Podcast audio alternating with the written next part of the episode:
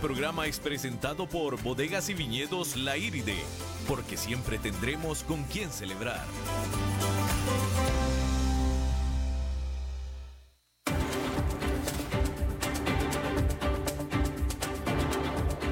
Inicia a las 5 con Alberto Padilla un programa diseñado con el objetivo de llevarte diariamente un tema de actualidad, acompañado siempre de reconocidos editorialistas, de lunes a viernes a las 5 de la tarde por CRC 89.1 Radio, a las 5 con Alberto Padilla. Hola, ¿qué tal? Saludos, bienvenidos a esta emisión de A las 5 con su servidor Alberto Padilla. Muchísimas gracias por estarnos acompañando. Espero que esté teniendo un buen final de miércoles. Les recuerdo que las redes sociales del programa para que interactúe con nosotros a las 5 con Alberto Padilla, tanto en Facebook como en Instagram. En Facebook estamos transmitiendo a través de Facebook Live. Un saludo a los que nos están viendo en la cámara. David, un saludo para ti también. David en los controles. Y ahí se queda grabado el programa para que nos recomiende para aquellos que no lo pueden escuchar en la radio. Bueno, pues ahí está grabado tanto en la página de este programa como en la página de esta estación, CRC 89.1. Asimismo, nos puede encontrar en formato de podcast en Spotify y también en Apple, también para que nos recomiende. Ahí sí nos puede escuchar en cualquier parte del mundo, a cualquier hora del día, a través de cualquier eh, aparato móvil. Y también esta emisión se repite a las 10 de la noche. Aquí nos está escuchando en vivo a las 5 de la tarde, repetición a las 10 de la noche este mismo día. Bueno, pues fíjese qué curioso, ¿no? Eh, mal terminó de anunciar Donald Trump la salida de las tropas de Estados Unidos de la frontera de Siria con Turquía, cuando se dieron pues las voces de protesta, eh, en el sentido de que Turquía entonces, si salía Estados Unidos de esa franja fronteriza, dominada por los kurdos, aliada de los Estados Unidos en la lucha contra el Estado Islámico en Siria y que los dominaron, por cierto, al Estado Islámico, pero que sin embargo los kurdos son considerados como grupo terrorista por Turquía, bueno, pues inmediatamente se dieron las voces y le dijeron, Trump, si te vas tú de ahí, Turquía va a invadir la zona esta de los turcos. Si eso es lo que ha querido hacer todo el tiempo. Después de mucha presión, a las pocas horas de haber dado el anuncio, no es que se echara para atrás Trump, porque no se echó para atrás, sino simplemente amenazó a Turquía diciendo que iba a destruir la economía de Turquía si es que Turquía avanzaba sobre los kurdos. Pues mal terminó de decir eso y ya este miércoles Turquía avanzó sobre los kurdos. Punto y se acabó. Ya. A partir de las primeras horas del día miércoles allá en Turquía y durante todo el día, estas tropas de turcas han estado avanzando sobre los kurdos.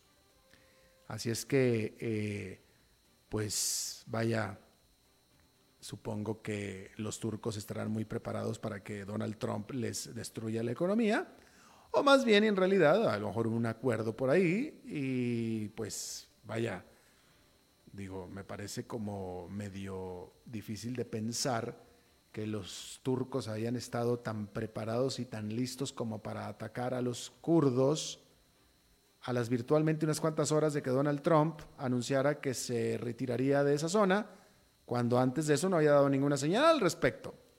Pero bueno, ahí está, amenazas por todos lados, amenazas y advertencias de los republicanos, propios republicanos, líderes del partido de Donald Trump, a Trump sobre la inminencia de que Turquía iba a atacar a los kurdos. Trump advirtiendo y amenazando a Turquía de que no lo hiciera y a las pocas horas de todos Turquía lo hizo. Bueno, ahí lo tiene usted. Vamos a cambiar de tema completamente y vamos a hablar de Ecuador, que ayer tuvimos una entrevista interesante sobre esto. Hay que decir que en este país, en Ecuador, históricamente, cuando decenas de miles de indígenas comienzan a manifestarse en la capital, Quito, significa la condena del inquilino del Palacio Presidencial, del Palacio de Carondelet. Para tratar de romper con ese destino, el presidente Lenin Moreno, ante las masivas protestas y disturbios, impuso el toque de queda y tomó la decisión sin precedentes de trasladar el gobierno federal a Guayaquil mientras pasa la crisis. La primera gran prueba de poder entre los manifestantes y el gobierno se dio este miércoles que se dio una huelga general convocada por las organizaciones indígenas y los sindicatos. En Quito, muchos negocios permanecieron cerrados y resguardados en prevención de mayores disturbios, los cuales se reportaron. También hubo cierres de avenidas y cierres de carreteras bloqueadas por parte de los manifestantes. Hay que decir que el presidente Moreno inició el conflicto al decretar la eliminación de un fuertemente oneroso subsidio a los combustibles. Gran parte de la clase media respaldaba o respalda la decisión de eliminar el regalo que reciben primordialmente pues los que tienen autos, es decir, los ricos, y que le cuesta al presupuesto nacional 1.400 millones de dólares anuales. Moreno también ha recibido alabanzas por parte del Fondo Monetario Internacional por su esfuerzo en apegarse a los términos del financiamiento que le otorgó por 4.200 millones de dólares. Sin embargo, la eliminación del subsidio a rajatabla era e iba a ser políticamente muy complicado, por no decir que imposible, pues hizo explotar al doble los precios del diésel, haciendo explotar también el enojo de los más pobres, es decir, los indígenas. Eh, yo no soy político y mucho menos soy hacedor de política monetaria ni de política política. Pero en ninguna circunstancia, en tiempos de guerra, en tiempos de paz, en tiempos de bonanza económica o en tiempos de crisis, un aumentazo del 100% del precio del combustible va a caer bien en ningún lado. Y aún en Estados Unidos, que es la economía, eh, eh, una economía a la que mejor está creciendo las grandes economías del mundo en este momento, con pleno empleo, donde todo el mundo tiene trabajo, yo quiero que vea qué es lo que va a pasar si el gobierno decreta un aumento, deja usted de la gasolina, del diésel del 100%. Del 100%. Pues vaya, pues la gente va a salir a la calle, ¿verdad?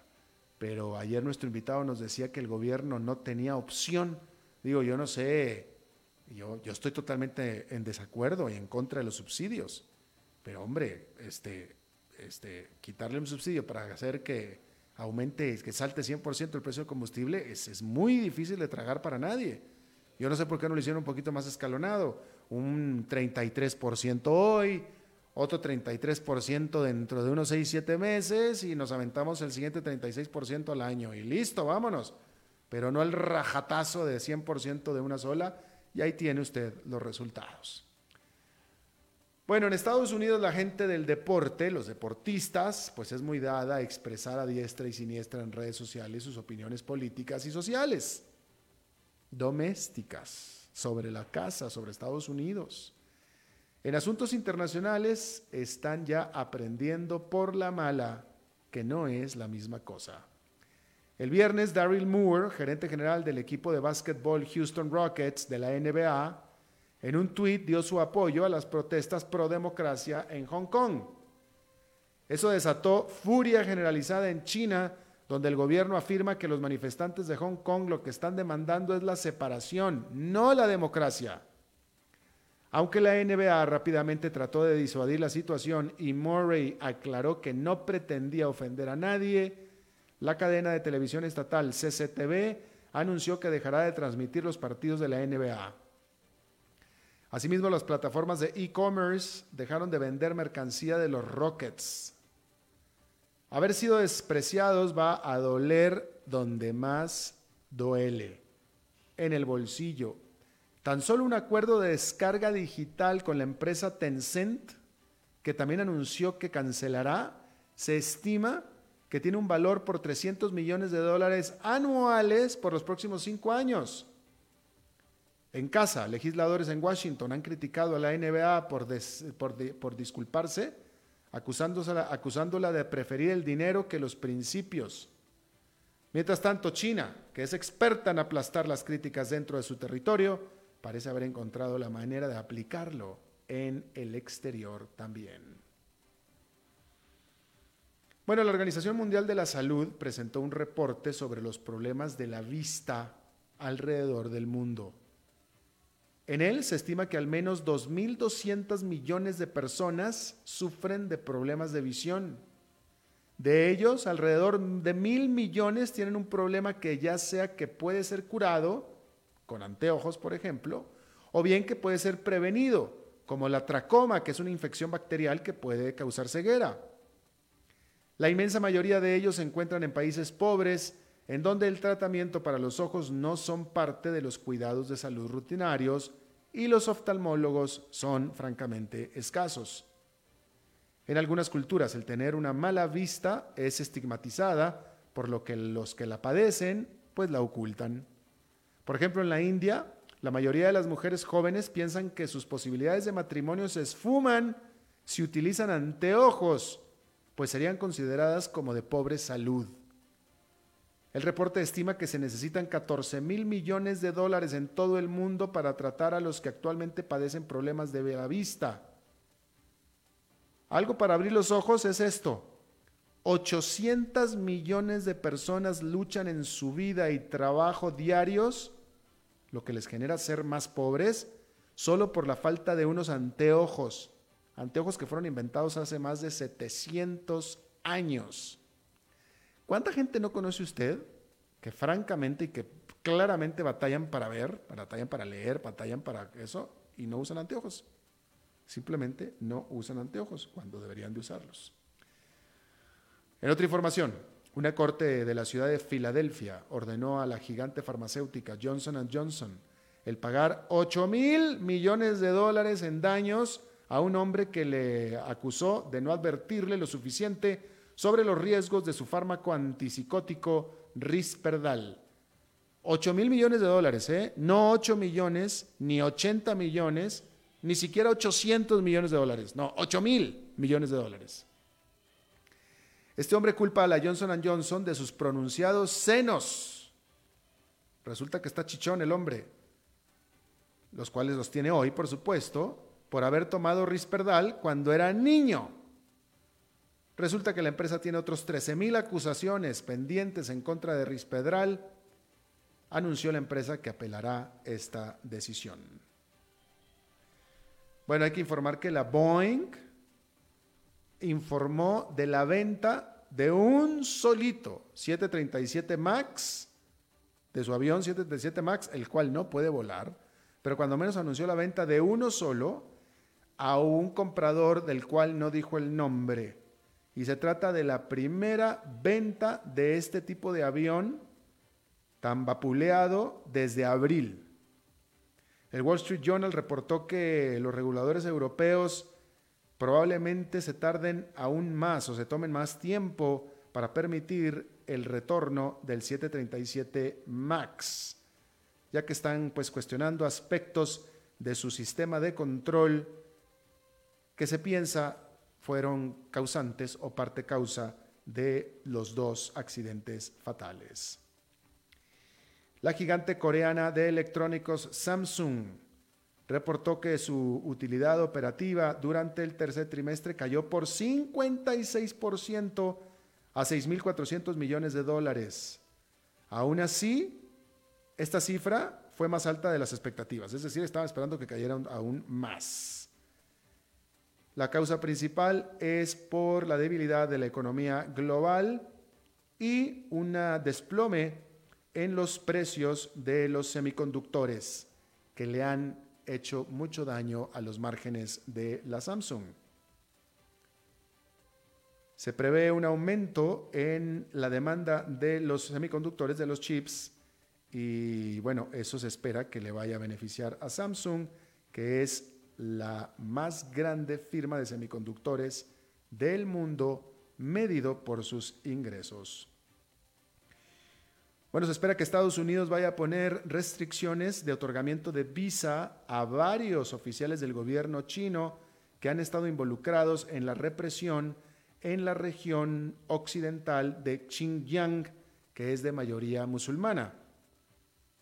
Hay que decir, y se lo informamos aquí, que el martes se había anunciado que 28 empresas y organismos chinos habían entrado también a una lista negra de Estados Unidos con la cual se les prohibía hacer negocios entre Estados Unidos y estas empresas. China, obviamente, como era de esperado, respondió con enojo al respecto y por supuesto que esto no le hace más que pues ponerle más sal y limón a las heridas y a las negociaciones que se empiezan este jueves, estas negociaciones comerciales en esta guerra comercial entre China y Estados Unidos. El Comité Nobel dio el Premio Nobel de Física del 2019 a tres científicos cuyas contribuciones llevaron a un mejor entendimiento del cosmos. Fíjese usted, tremendo científico que tiene que ser como para hacer ayudar al mundo a entender más el cosmos. James Pebbles ganó la mitad del Premio Nobel de Física por su trabajo teórico que explica cómo el universo se desenvolvió o se desarrolló a partir del Big Bang hasta el día de hoy. Y la otra mitad se lo repartieron entre Michael Mayer y Didier Queloz, que descubrieron al primer planeta afuera de nuestro sistema solar. Vamos a hacer una pausa y regresamos con nuestra entrevista.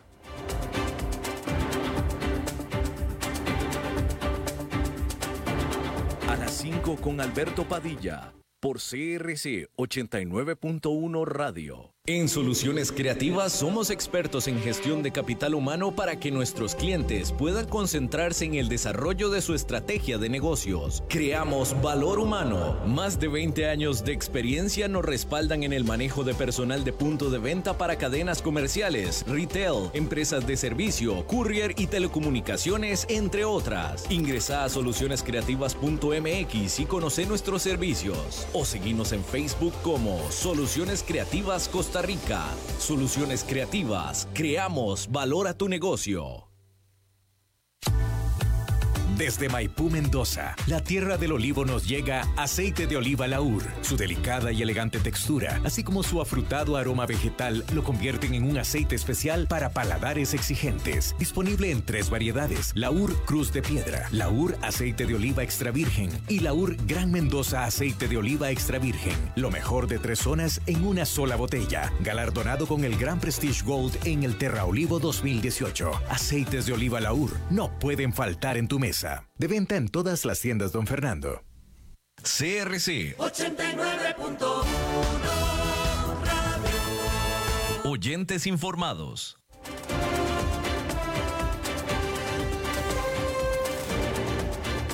Seguimos escuchando a las 5 con Alberto Padilla. Bueno, a ver, el tigre le dio un zarpazo al águila. ¿Por qué? Bueno, porque Singapur destronó a Estados Unidos como el país más competitivo del mundo de acuerdo al Foro Económico Mundial. Este miércoles el foro liberó su reporte anual de competitividad en el que se valoran factores como estabilidad macroeconómica, infraestructura, mercado laboral y capacidad de innovación. Singapur mandó a la principal economía del mundo al segundo lugar apoyado en su estelar infraestructura, sistema de salud, mercado laboral y sistema financiero. Sin embargo, esto no son malas noticias necesariamente para Estados Unidos. ¿Por qué? Bueno, porque el reporte subraya que en lo que se refiere a innovación, Estados Unidos sigue siendo el número uno del mundo. Ahora, Costa Rica, ¿qué onda con Costa Rica? Bueno, pues hay que decir que Costa Rica se ubica en el puesto 62 de este mismo informe de competitividad. Estábamos hablando del 1 y del 2, Singapur y Estados Unidos. Cuéntele usted otros 60, 60 puntos hacia abajo, 60 niveles, y ahí vamos a encontrar a Costa Rica en este informe de competitividad elaborado por el Foro Económico Mundial, que se presentó en Ginebra. Pese a que Costa Rica se ubica en el quinto lugar en el continente americano, hay que decir que perdió siete posiciones con respecto al último estudio. Los investigadores destacaron que Costa Rica es líder en temas de infraestructura. Mm, hay que ver qué infraestructura están hablando, pero bueno, oye, si, Costa Rica tiene buena infraestructura, entonces no sé cómo están los demás países. También salud, habilidades y productos. Vamos a hablar de este tema y está con nosotros Denis Meléndez Howell. Él es eh, académico universitario, socio de consejeros económicos y financieros, ex regulador del ARECEP y exdirector del FLAR. Denis, muchísimas gracias por estar con nosotros. Buenas tardes, Alberto. Mucho gusto estar contigo aquí en este programa y estamos a la orden para hablar sobre este tema del índice de competitividad. Bueno, y hay otros indicadores también que es interesante compararlos con este. Bueno, eh, hay que hablar de eso, por favor. Este, primero que nada, ¿qué tan significativo? Ah, no, yo creo que no, esa no es una buena pregunta. Me parece que es significativo que evidentemente, de acuerdo a la lista, Costa Rica está perdiendo competitividad. Sí, muy lamentablemente lo que estamos viendo es que Costa Rica perdió en el último año eh, siete puntos y ya en el año anterior había perdido un, un, puesto. Eso significa pues que estamos retrocediendo en muchos en muchos aspectos en lo que tiene que ver con la competitividad y la competitividad a su vez tiene que ver con lo que está pasando dentro de la economía. Es muy preocupante algunos de los elementos que contiene este indicador que nos llaman la atención sobre el hecho de que hay muchas cosas en el país que no estamos haciendo bien y que deberíamos tratar de ver cómo hacemos para mejorarlas. Claro. Pero en serio, ¿no? Es que muchas veces eh, muchos gobiernos cuando saben que va a salir un, un indicador de estos, entonces ponen un equipo de gente a buscar a ver cuáles son los indicadores y cuáles son las estadísticas que tienen que mejorar algunos pues se esfuerzan en presentarlas mejor, algunos hasta las maquillan con tal de salir bien posicionados. Yo creo que estos indicadores son útiles porque el país tiene la oportunidad de utilizarlos para ver en qué están fallando, qué cosas se están haciendo mal, qué cosas podrían hacerse mejor y cómo hacer para enrumbarse en una senda de desarrollo sostenible. Claro.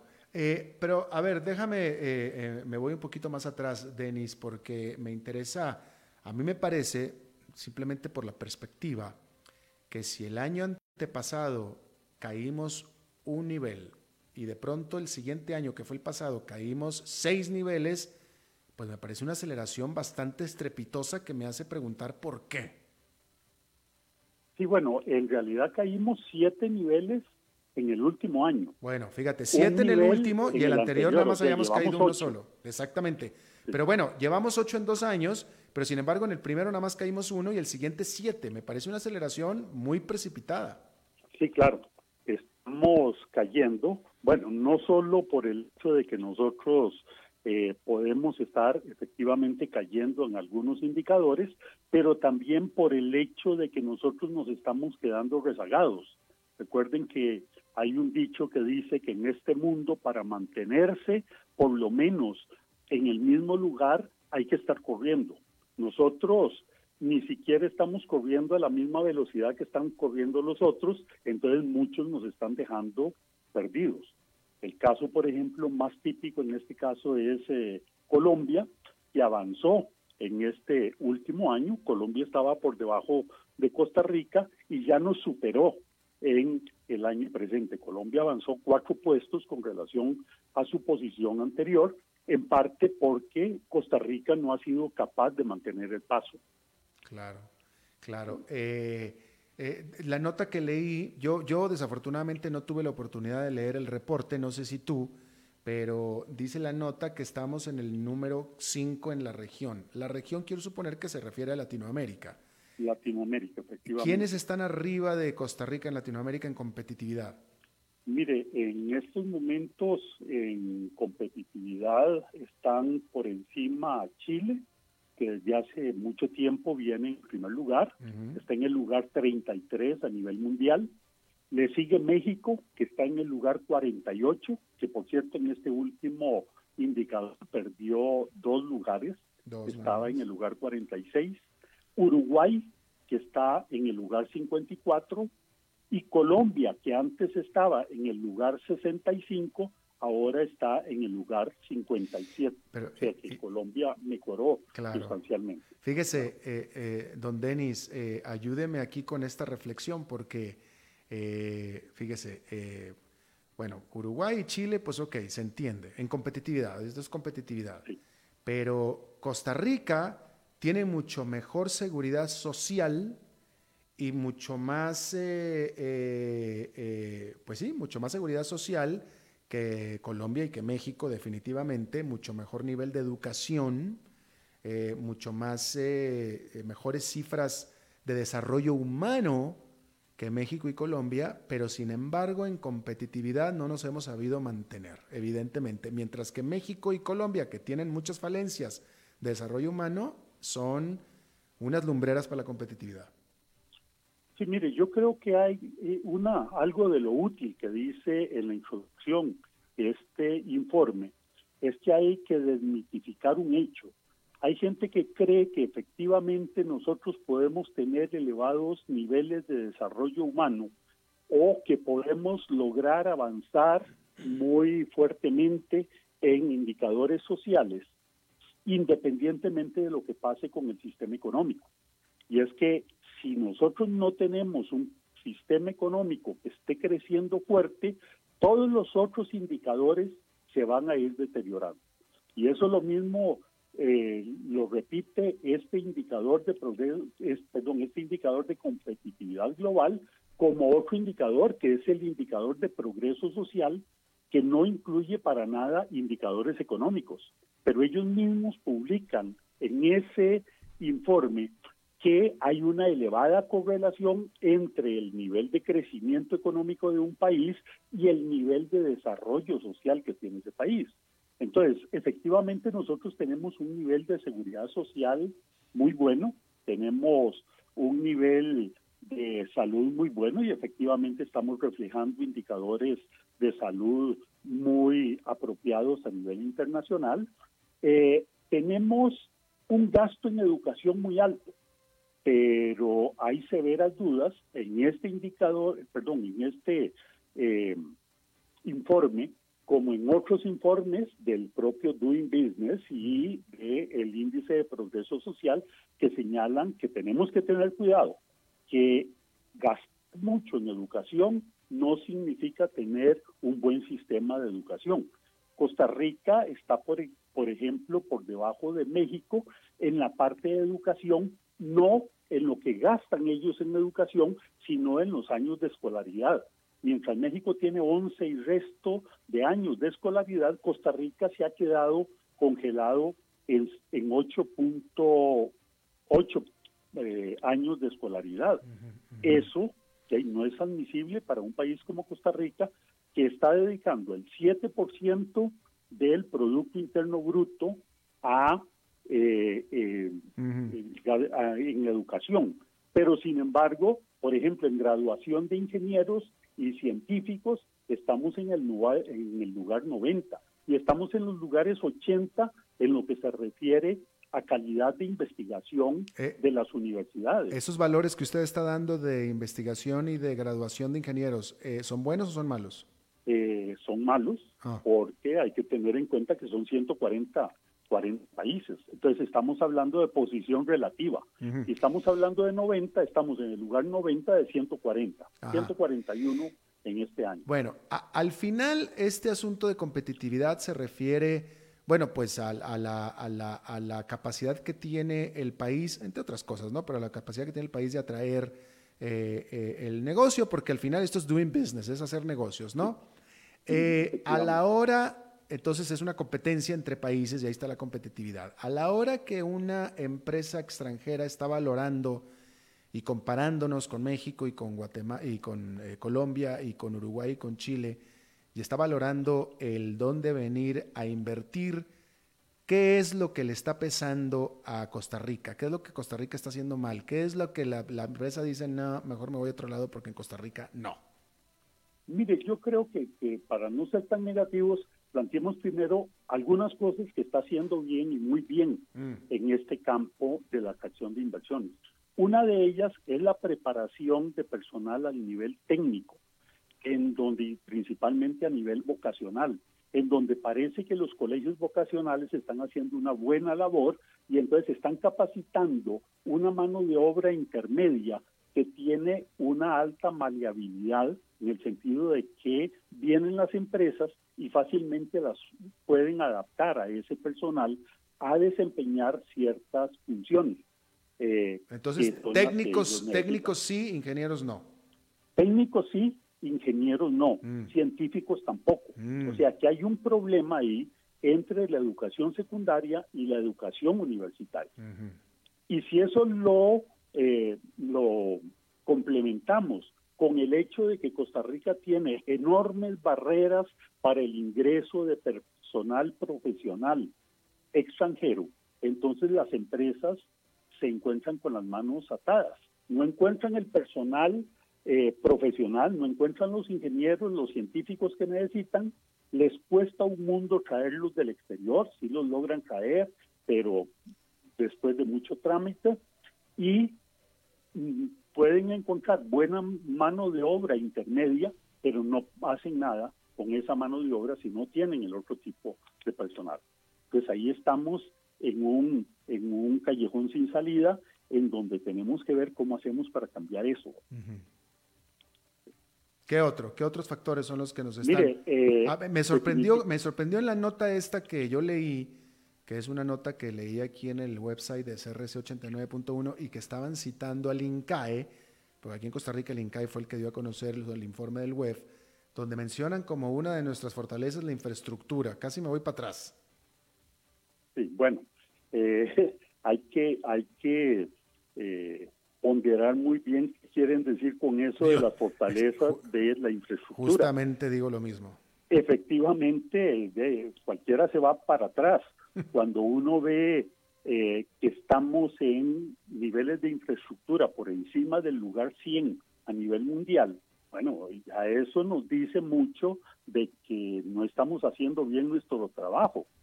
Eh, lo que sucede es que en este último informe en temas de infraestructura, hay algunos elementos que han mejorado.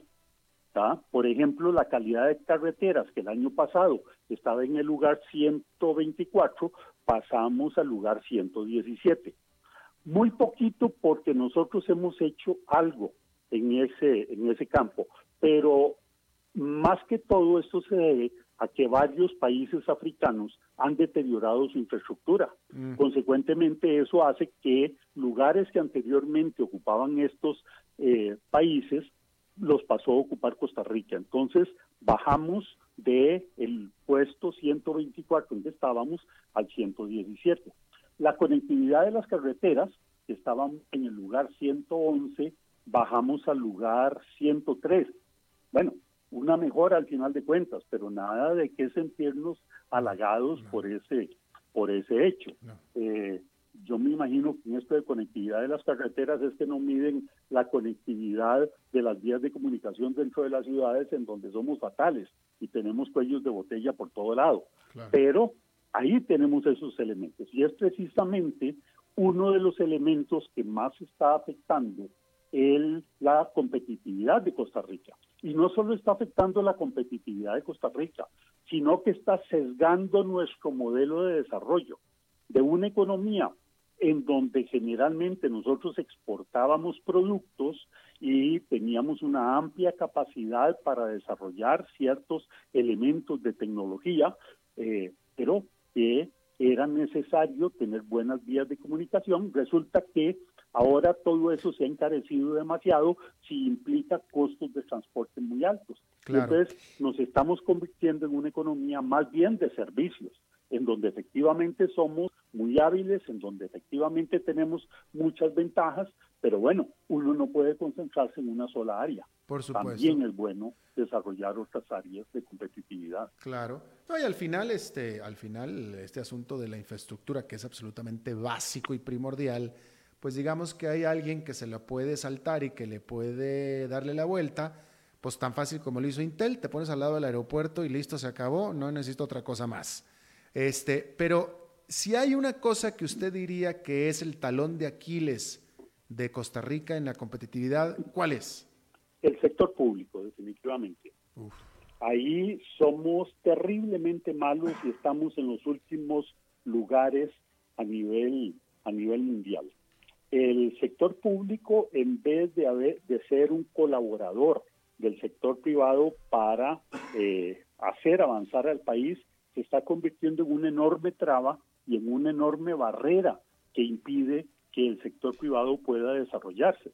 Imagínese usted que, por ejemplo, lo que tiene que ver con la carga de la regulación estatal, o sea, todas las regulaciones que pone el gobierno y que los empresarios tienen que seguir para poder funcionar. Nosotros estamos en el lugar 124 de 140. Bueno, alguien optimista podría decir, bueno, hay 16 países peores que nosotros. todos son en África. pero, pero evidentemente no se trata de eso, estamos muy mal. Luego, en resistencia al cambio, el gobierno de Costa Rica está en el lugar 106. O sea que los propios gobernantes son los que no tienen disposición a tratar de que cambie el sector público. Y en lo que se refiere a visión de corto plazo, ahí estamos en el lugar 108. Más bien me extraña que no estemos cerca de 140, porque aquí los gobiernos entran y piensan si acaso en los siguientes dos o tres años, porque además de eso ya no pueden pensar en el cuarto, porque es la campaña política y entonces nada más se programan para tres años. Y además se llevan un año medio planeando, o sea, solamente dos años. Aquí no hay visión de largo plazo de ningún tipo. Y además, dentro de los impedimentos que genera sobre el sector privado, nosotros tenemos que el tiempo para iniciar una empresa, estábamos en el lugar 105 de 140 el año pasado, pasamos al lugar 107 de 141 este año. O sea, algo que habíamos tratado de venir mejorando, de ir quitando trabas para la formación de empresas, para formar ventanillas únicas, para tratar de que no haya tantos trámites y tantos eh, enredos para lograr eh, inscribir una empresa o ponerla a funcionar, resulta que más bien ahora vamos para atrás nuevamente. Y es que en cuanto al burócrata se le suelta y se deja que se ponga creativo, empieza a poner uno y otra traba.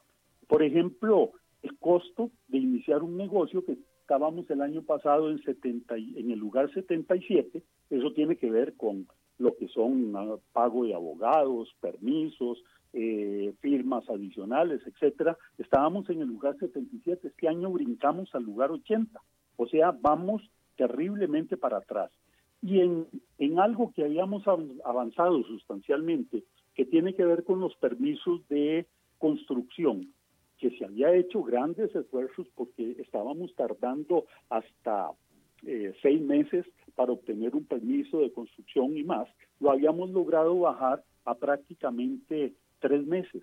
Bueno, resulta que ahora vamos otra vez para atrás. Estábamos en el lugar 70 y ahora vamos para el lugar 74 en el mundo. Entonces, estos, estos elementos donde tiene que intervenir el sector público parece que no están ayudando en absoluto y no solamente ayudando, sino que adicionalmente están interfiriendo con el funcionamiento del resto de la economía. Claro. Y hay otros elementos también, por ejemplo, lo que tiene que ver con la protección de los inversionistas por parte del Estado. Bueno, cualquier inversionista que venga al país espera que eh, bueno, existan las leyes que lo protegen en el momento en que necesite que se le resuelva alguna algún problema. Resulta que en Costa Rica estamos terriblemente mal en eso. Tenemos muchísimas lagunas eh, legales y además de eso hay una aplicación muy tardía por parte de los tribunales de justicia de lo que tiene que ver con las normas de protección de los inversionistas. Estamos, según el Doing Business, en el lugar 122. En cuanto a cumplimiento de contratos, estamos en el lugar 121. Y algo que hemos vivido eh, recientemente, que es la resolución de insolvencia, ahí estamos prácticamente en el tope, estamos en, ciento, en el lugar 134. Resulta que cuando una empresa necesita por algún motivo eh, declarar que está en una situación económica grave y que necesita resolver ese problema, bueno, acude a los tribunales y los tribunales le dicen, no, mire, nosotros no le aceptamos a usted ningún plan remedial para ver si logra salir de la crisis y entonces lo dejamos a ver qué es lo que pasa. Hemos visto dos casos muy recientes de este, el caso de Aldesa y el caso de, eh, ¿cómo se llama? Esta agencia de viajes. Eh, ah, sí, la, sí, sí, sí, la agencia de viajes. Este, pero, pero, y bueno, y Aldesa definitivo, pero... TV. Sí, señor. Este, y, y, bueno, eso definitivo, pero también a mí me trae a la memoria incluso más traumático para el sentimiento de los inversionistas, me pareciera a mí, y usted me lo va a corroborar, el caso Crucitas o el caso de la carretera donde se les arrebató el contrato ya otorgado a los inversionistas. Sí, efectivamente, esos son, esas son actividades que dan muy mala imagen del país que hablan de la poca seriedad que se tiene en ese campo y que nos perjudican no tanto ahora, sino ya en el futuro inmediato. El caso de Crucitas es absolutamente fatal. Ahí ha pasado de todo. Hemos visto cómo el gobierno se hace de la vista gorda con relación a la extracción indiscriminada que se está haciendo ahí, con toda la destrucción del ambiente. De vez en cuando, para que no se diga que no están sin hacer nada, mandan unos policías para poner a correr a los a los que están haciendo las extracciones de oro, pero no no pasa a más.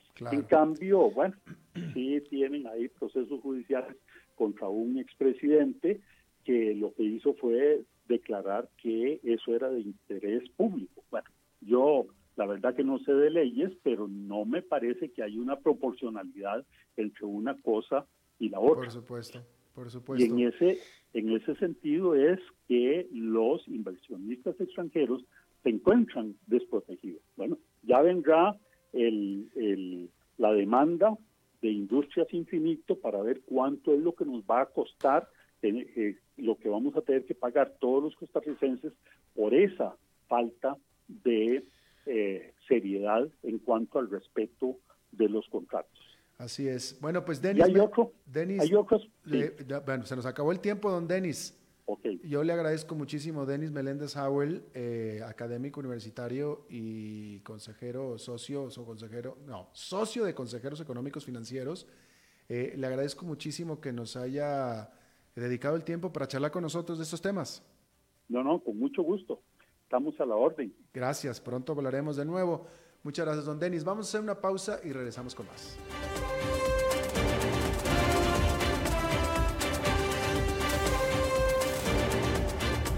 Seguimos escuchando a las 5 con Alberto Padilla.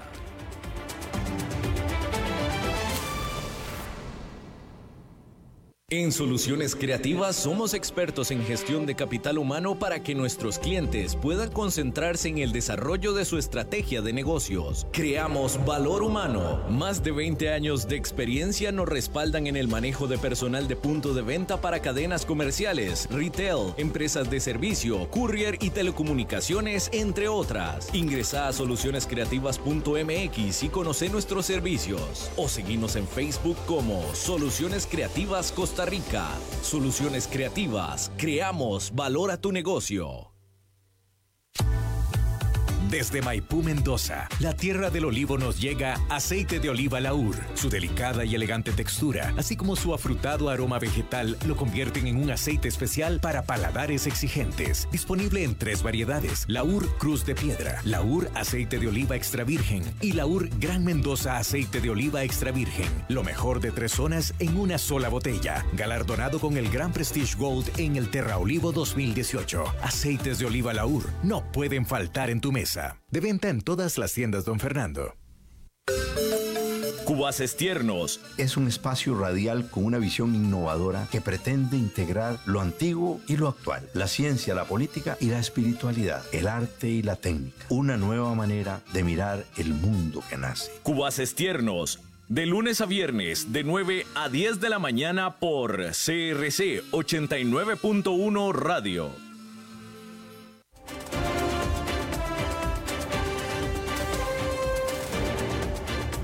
Seguimos escuchando a las 5 con Alberto Padilla. Bueno, es miércoles Y si usted nos ha seguido, los miércoles son días de, enlazarnos con nuestra eh, estación hermana 94.7, que es donde está eh, pues nuestra corresponsal de asuntos interesantes, Maritza, que no sé si esté ya lista para... Maritza. ¿Cómo estás, Maritza? Bueno, seguro rarísima. Este, bebé, mi príncipe Alberto. ¿Cómo estás, mi reina Maritza?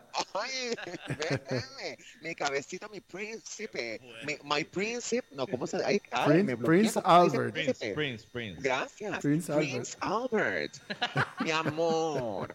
Este, bueno, yo quiero decir una cosa. Primero voy a hacer un, un, vamos a hacer un pequeño retroceso para la gente que no nos oyó, tal vez, o no se acuerdan del miércoles pasado que estábamos hablando, ay, del camello de la mujer que murió asfixiada por los testículos de un camello. Sí, exactamente. terrible, terrible tragedia. Eh, bueno, depende. A veces no es tan malo, pero bueno.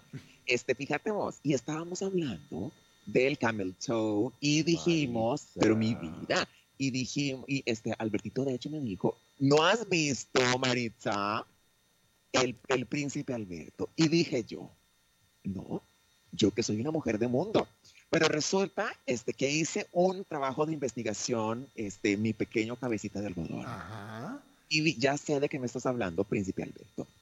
Con un Prince Albert. Sí, mi amor. Este, y fíjate vos, ya hablando en serio, Albertito, que me metí en el mundo, me metí, me metí profundamente en el mundo de los piercings. Alberto Padilla, es una locura. ¿Por qué los seres humanos se hacen huecos donde no tienen que haber? Oye, es interesante, ¿no? Los piercings famosos, ¿no? Hablemos de eso, sí que interesante, ¿verdad? Mi amor, es en serio.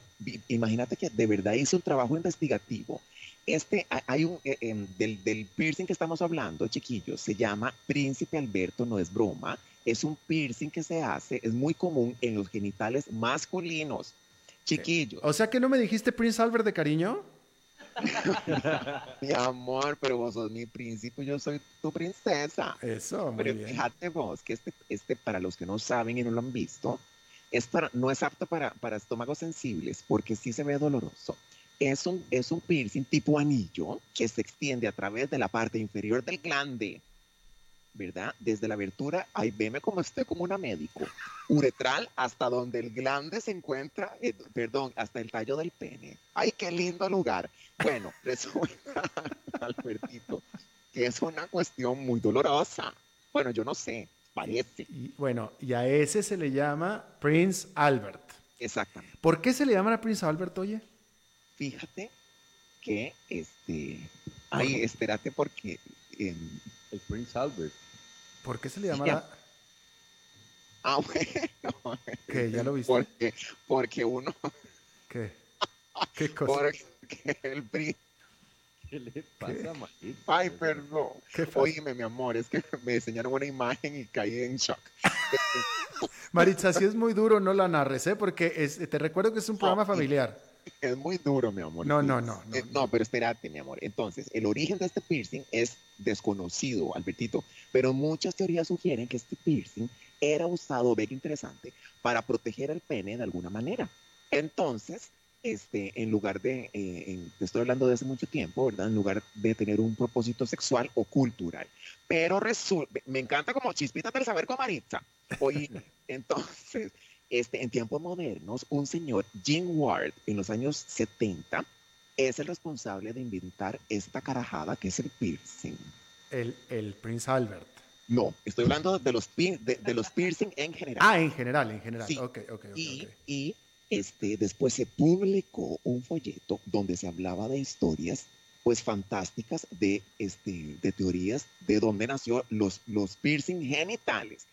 Y entonces ahí incluía la idea de que este piercing, el, príncipe Alberto, se, este, se creó efectivamente de, un príncipe llamado Alberto, que lo usaba, veme, veme por qué, para controlar la apariencia de su largo miembro. Ah, de sus pantalones ajustados, ajustados. Bueno, Entonces- déjame, no sé si te interesa saber, pero este príncipe ¿Me Alberto vas a decir no los usa. tuyas? No, no. Oh, Este príncipe Alberto no los usa, ¿eh? Ay, mi amor. Estás hablando de los pantaloncillos ajustados. Ah, también, también. Mi amor, pero veme, y veme qué vacilón, Albertito, ya en serio, cómo a través del tiempo, y, y, y, yo creo que yo no sé si, si, si sea una cuestión cultural, pero porque a los hombres les dan, eh, lo- los hombres dan demasiada importancia al tamaño de su miembro. Ajá. Entonces han ideado también estas ¿Y, y cosas. la- y las mujeres no, Maritza? hmm. ¿En qué sentido lo decís? No, te pregunto si las mujeres no le dan importancia al, tamaño del miembro del hombre. Te lo voy a contestar así. No importa lo grueso, sino lo travieso. Ok, muy bien, muy Lo descriptivo, muchas importante gracias. no es el enchufe, sino el voltaje, mi amor. Muy bien, muy bien, muy bien. I love you.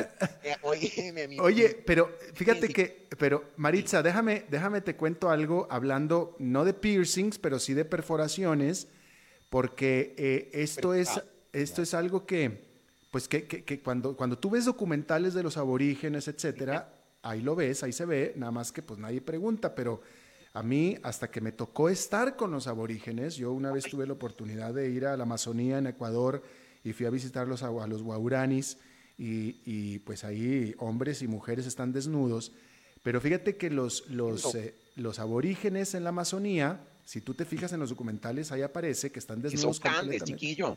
Ellos, Estamos el- hablando de que llega al piso eso.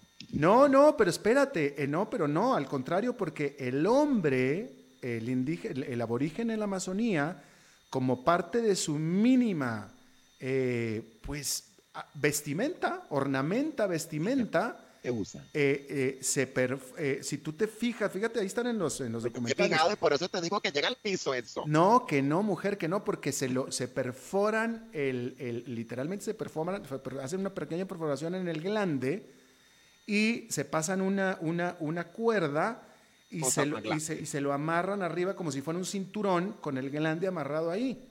¿Sí? Eh, estoy teniendo pesadillas y despierta. no, pero y ahí están los documentales, tú los ves, ellos, eso es lo que ellos, o sea, tú, tú ves al hombre totalmente desnudo y lo único que trae es esta cintita que le, que le pasa por acá por la cintura, que es como si fuera un cinturoncito, y ahí tiene amarrado hacia arriba. Juegan Suiza ahí, ¿o cómo? No, pues yo creo que, yo quiero pensar, a mí me dijeron que era como decoración, que era como parte de la, de la vestimenta mínima que usan, porque esa es toda la, la única vestimenta que usan.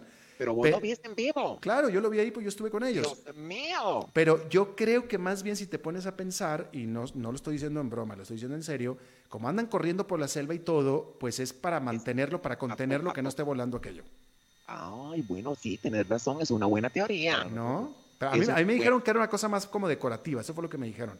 Pero, Incluso, pero, eh. pero, pero, pero incluye la perforación, porque se perforan el, ah, no, y se te perfora. prepucio. Oye, peligroso caer sentado uno ahí. ¿Te imaginas en la selva? No, imagínate, te espinas todo. Yo, oíme, ¿vos sabías que existe? Mi amor, existe la versión femenina y se llama, de, de este piercing, y Ah, se sí. llama Princesa Albertina. No es cierto. Mi amor, búscalo, búscalo, yo no te voy a mentir. mi Sí, sí los, sí los he visto que se ponen así Sí, arribita. mi ahí. amor, y eh, se llama Princesa Albertina. No te digo que es una investigación. Y este, ojo, este eh, también es un anillo y, y- ay, qué doloroso. Está entre la uretra y sale por la parte superior de la vagina. Mm, Chiquillo, ahora digo yo, Albertito, Mm. ¿para qué? ¿Para qué? Habiendo, habiendo tanto lugar donde ponerse un aretico, papito, ¿para qué te lo pones ahí? Pues no sé, pero si lo hacen. Y en la lengua también. Bueno, es más, te voy a decir dónde hay otro que te, va- te vas a morir. Alberto, hay un piercing y tengo aquí una imagen. Estos chiquillos no me dejan mentir, lo estoy Es viendo. cierto, es cierto. Una, un piercing en la campanilla, en la, en, en la, en, en la campanilla, pues, en, en la garganta, en la campanilla. Acá atrás, en la boca adentro. Mi amor, ahí. ¿Y para qué? Eso es, mi, pre- esa es mi pregunta. Imagínate las infecciones, Alberto Padilla, por amor a Dios. ¿Qué? ¿Sabes cómo es un camarón y se te queda ahí pegado, Marita, en el, Ay, mi vida. argolla de la campanilla? Es que, Alberti, No, yo creo que es una combinación. eh, ¿Cómo se llama ese piercing, sabes? no, dice nada más, este, dice piercing campanilla. Bueno, pues sería una, no sé, sería, no sé, digo, estoy así, una, un experimento científico de juntar el, Sí. el piercing campanilla con el Prince Albert, ¿no? Maritza, Pero ya nos tenemos que me ir. queda enganchada Ya. la vida. Ya nos Al tenemos que ir, Maritza. Pero- eh, Maritza, no te, no, no te emociones, ya nos tenemos que ir, Maritza. Ay, mi vida. Te dejo con esa. No, no me faltas nunca, Te- excepto si me, si me quieres faltar el respeto. ¿Qué hago? Sí, sí, sí, sí, me interesaría, ¿qué hago? Ay, hagámonos un piercing, Alberto. Gracias, Maritza. Muchas gracias, Maritza. Hasta el próximo miércoles. Bueno, eso es todo lo que tenemos por esta emisión de A las 5 con Seguridad Alberto Padilla. Muchísimas gracias por habernos acompañado. Nos estamos encontrando 23 horas. Que la pase muy bien. Este programa fue presentado por Bodegas y Viñedos La Iride, porque siempre tendremos con quién celebrar.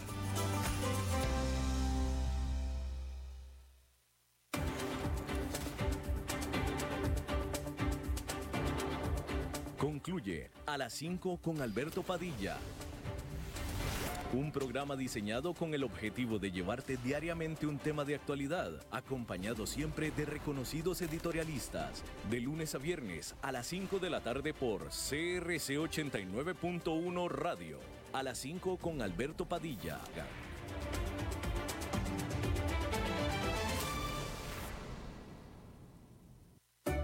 Quizás sabías que en octubre se celebra el Día Internacional de la Pasta, pero lo que no sabías es que Roma lo celebra todo el mes. Por eso hemos creado un empaque familiar de un kilo y te lo ofrecemos por solo mil colones. ¡Qué rico es comer pasta! Promoción válida desde el primero hasta el 31 de octubre. Para Roma, la familia es lo primero. Aplican restricciones. Precio sugerido. La orquesta presenta Leo Brower, un ícono de la música internacional celebrando su 80 aniversario. Sábado 26 y domingo 27 de octubre, Teatro Eugene O'Neill. Solista invitado Fernando Mariña de México. Director titular Ricardo Vargas. Director invitado Leo Brower de Cuba. Entradas a la venta en masterpago.com. Información en Facebook La Orquesta CR. Te invitan Producciones Papalote y Cadena Radial Costarricense. ¿Sabías que si son detectados a tiempo, el 90% de los casos de cáncer de mama son curables? Pero 4 de cada 10 mujeres no se hacen los controles. Hacelo por vos. Hacelo por quienes te aman. Octubre, mes del cáncer de mama. Cadena Radial Costarricense. Estas elecciones impactan todo lo que usted tiene cerca. Las aceras del barrio que usted tiene cerca, los encuentros culturales que usted tiene cerca, las comodidades en la feria que usted tiene cerca. Por eso, estas elecciones se viven de cerca. Cerca participando con sus vecinos, cerca conociendo a los candidatos y sus programas, cerca comprometiéndose con su comunidad y sus necesidades, cerca eligiendo a su gobierno local. Mi voto, mi cantón. Elecciones Municipales 2020. Un mensaje del Tribunal Supremo de Elecciones.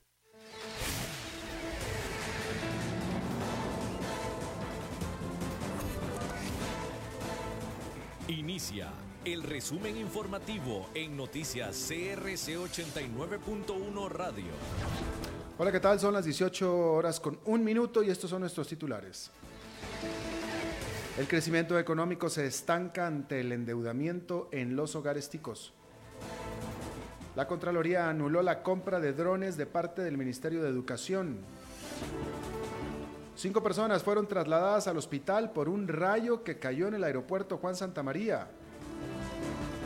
El feriado de 12 de octubre es de pago no obligatorio. En el mundo, el presidente de Ecuador regresó hoy a la capital en medio de protestas.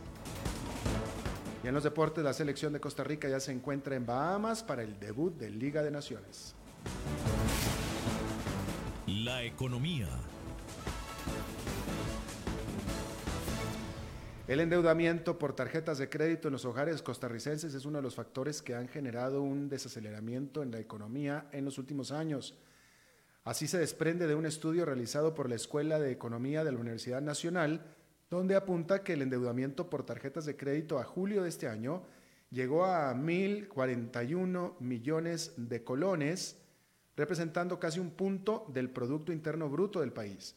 Los expertos manifestaron que si el país no logra revertir esta tendencia en el corto plazo, será difícil esperar una mejora en la actividad económica. Educación. La Contraloría General de la República anuló la compra por más de 327 millones de colones en drones del Ministerio de Educación Pública. El ente contralor detectó problemas técnicos en el proceso de adjudicación de la empresa corporación ACS Sabanilla tras su apelación.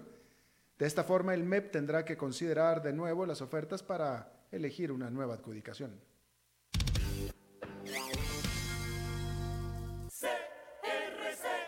Un rayo impactó a cinco personas en el aeropuerto Juan Santa María, en apariencia trabajadores de Coopesa, los cuales fueron trasladados minutos después al Hospital San Rafael de Alajuela. De los cinco afectados, cuatro fueron en condición verde, mientras que uno ingresó en condición roja por una fractura en una pierna. El incidente se presentó al mediodía y la Cruz Roja utilizó un total de cuatro unidades para atender a los pacientes.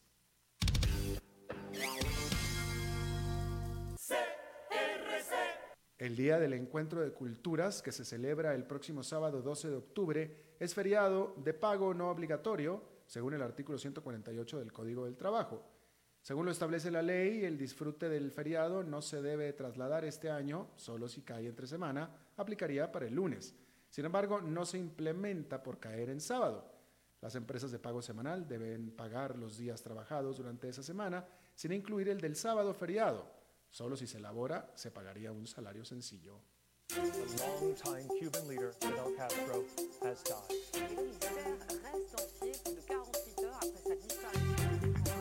Internacionales.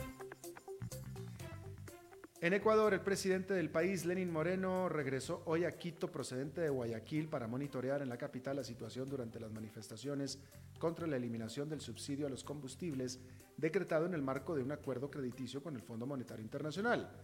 Se desconoce el lugar en el que se desplazará el jefe del Estado, que tiene en el centro histórico la sede del Ejecutivo, el Palacio de Carondelet, y que se encuentra al momento custodiado por vallas, alambres y un fuerte resguardo de las fuerzas del orden. La pasión de los deportes en noticias CRC 89.1 Radio. La selección nacional de Costa Rica arribó hoy a Bahamas para el debut de la Liga de Naciones mañana ante Haití a las 7 de la noche hora de Costa Rica. Los dirigidos por Ronald González llegaron a eso de la una de la tarde a suelo caribeño. Eh, Bahamas está en el Atlántico, ¿no? Pero pertenece a la misma zona, digámoslo así. Bueno, ya están en Bahamas y en estos momentos están reconociendo el terreno de juego donde jugarán mañana. Costa Rica va a jugar mañana y regresará al país el viernes para el segundo duelo de la Liga de Naciones el domingo a las 6 de la tarde ante Curazao en el estadio Alejandro Morera Soto. Está usted informado a las 18 horas con 5 minutos. Le recuerdo que exactamente en 12 horas las primeras informaciones del nuevo día no se vaya porque está empezando el programa de La Lupa.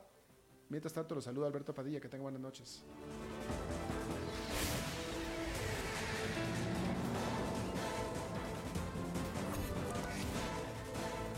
Este fue el resumen informativo de Noticias CRC 89.1 Radio.